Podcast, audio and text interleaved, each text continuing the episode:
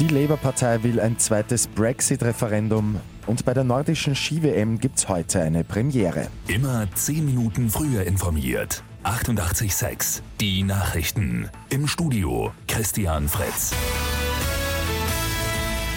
Die britische Labour-Partei ist für ein zweites Brexit-Referendum. Womit Teile der Opposition schon länger liebäugeln, ist seit gestern Abend offiziell Parteilinie. Von einem zweiten Referendum will Premierministerin Theresa May aber natürlich nichts wissen. Sie informiert das britische Parlament heute über den aktuellen Stand der Dinge. Morgen gibt es erneut eine Abstimmung über das weitere Vorgehen.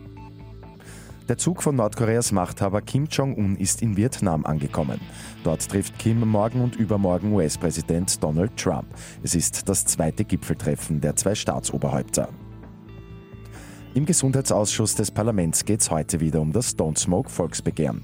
Dieses hatte ja ein generelles Rauchverbot in der Gastronomie zum Ziel. Die Initiatoren des Volksbegehrens, der Wiener Ärztekammerpräsident Thomas Seckeres und der Krebshilfepräsident Paul Seewelder, werden dort heute zu Wort kommen. Bei der nordischen Ski-WM in Seefeld in Tirol gibt es heute erstmals einen Skisprung-Teambewerb für die Damen. Die Österreicherinnen haben hier sehr gute Chancen auf eine Medaille. Bei den zwei Saison-Teambewerben sind die ÖSV-Damen jeweils aufs Podest gesprungen. Und auf der Wiener Donauinsel gibt es ab Mai tierische Arbeiter. Die gute Nachricht zum Schluss. 50 Schafe werden dann dort zum Rasenmähen eingesetzt.